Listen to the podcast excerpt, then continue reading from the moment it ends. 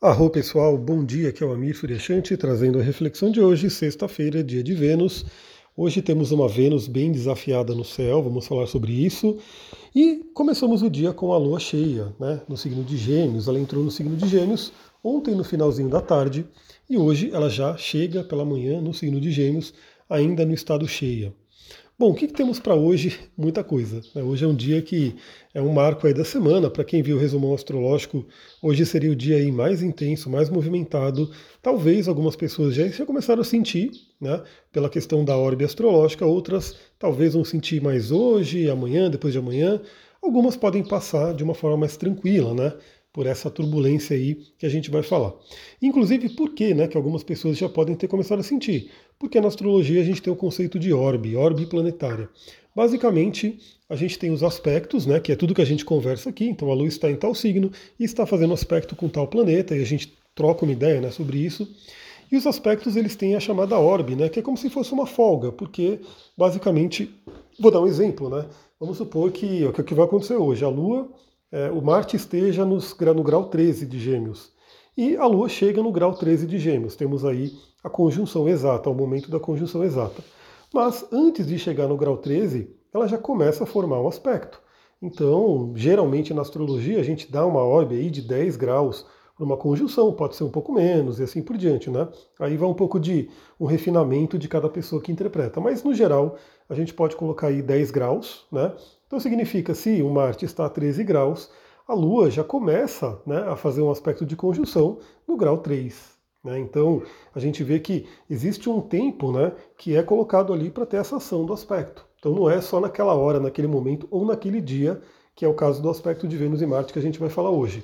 Esse aspecto já vai se formando né, e ele já vai dando aí as suas, as suas ações. Né? Então o que, que a gente tem hoje? Por volta das 3 horas da manhã, a gente teve a Lua fazendo um sexto com Júpiter, um aspecto fluente, o que é muito interessante. Né? Coloca aí a nossa fé, né? traz aí mais fé para a gente poder trabalhar, pode alimentar nossa mente, mas aconteceu na madrugada, né? então é aquela coisa.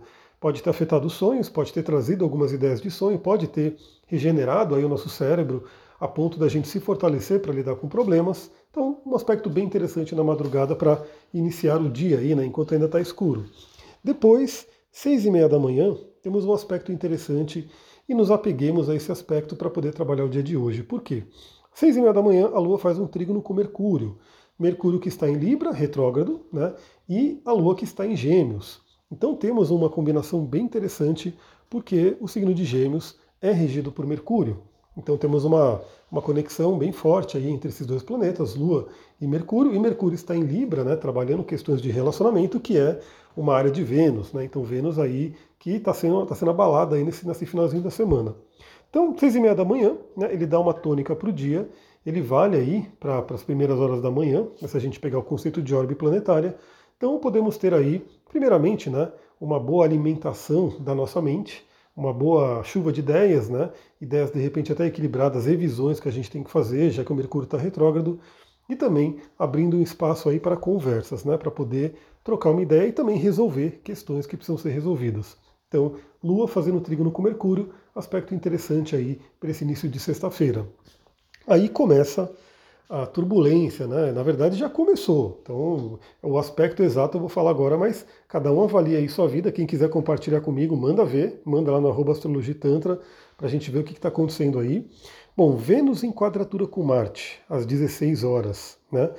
Ali no, no finalzinho da tarde, né, dessa sexta-feira, dia de Vênus, temos Marte e Vênus em quadratura. Marte no signo de Gêmeos, Vênus em sua queda no signo de Virgem. Então, isso aí é uma marca clássica de conflitos de relacionamento, brigas, né? Como temos um Marte é, em Gêmeos, pode envolver muito discussões, pode envolver muito né, a questão da palavra, como ela é colocada, a mente pode ficar perturbada. Virgem, né, que é o signo do dia a dia, do trabalho, da saúde, pode trazer uma tônica para a questão de relacionamento. Então, pessoal, esse aspecto a gente teria muito, muito que falar, mas um resumão aqui é possíveis conflitos de relacionamento, que já podem estar ocorrendo, né? podem ocorrer hoje, ou podem se intensificar hoje, podem continuar ocorrendo, mas claro, né, busquemos sempre uma realização, né? busquemos sempre uma forma de né, é, curar, né, harmonizar, que vai ser desafiador né, nessa, nessa situação, mas seguimos aí. Eu já dei dica na, no resumão semanal, dei dica de óleo essencial, dei dica de cristal, então assista lá, ouça lá para você poder ver, mas saiba que esse dia tem essa marca forte da quadratura de Vênus com Marte. Bom, depois, logo em seguida, né, mais ou menos 19h30, o Sol faz oposição a Netuno. O Sol está em Virgem, né, já finalizando a sua passagem por Virgem, para entrar no signo de Libra e iniciar a primavera aqui no, no hemisfério sul, né? Eu estou louco para iniciar logo essa primavera, meu Deus do céu, né? Quero calor mesmo, quero né, luz, quero realmente gosto muito da primavera. Então teremos aí o Sol no finalzinho do signo de Virgem fazendo oposição a Netuno, que pode trazer algumas confusões, pode trazer algumas é, como um estado de não conseguir enxergar as coisas direito, uma nebulosidade, pode trazer também é, revelações. Né? Imagina que o Sol em oposição a Netuno é como se fosse um Netuno cheio. Né? A gente tem sempre a Lua cheia, né? conhecemos muito a Lua cheia porque vemos ela muito bem aqui da Terra. Netuno a gente não enxerga né, na, sem, sem um equipamento, mas saiba que teremos hoje um Netuno cheio. Então o Sol está fazendo uma oposição a Netuno, um evento que acontece aí uma vez por ano. Então é um evento importante, podem vir coisas, né, podem vir revelações, questões que estavam ocultas, não estavam muito claras, né, questões do inconsciente podem vir à tona. Então, o que eu sempre indico? Medite, se conecte, limpe aí os seus canais, limpe os seus filtros, para poder, você poder receber mensagens mais claras, enxergar tudo né, de uma forma mais é, positiva. Então esse aspecto ele pode trazer esse, esse, esse cenário, né? E uma coisa que ele traz aí também, que a gente tem que ver como é uma oposição, é sempre a questão do equilíbrio, né? Como é que está o equilíbrio entre as energias netunianas e piscianas e as energias solares e virginianas. Então a gente tem que ver que o peixes, ele tende a ser um signo, e Netuno, né? Tende a ser um signo de muito sacrifício, muito alto sacrifício. Peixes e Netuno é aquele que de repente se sacrifica muito pelo outro.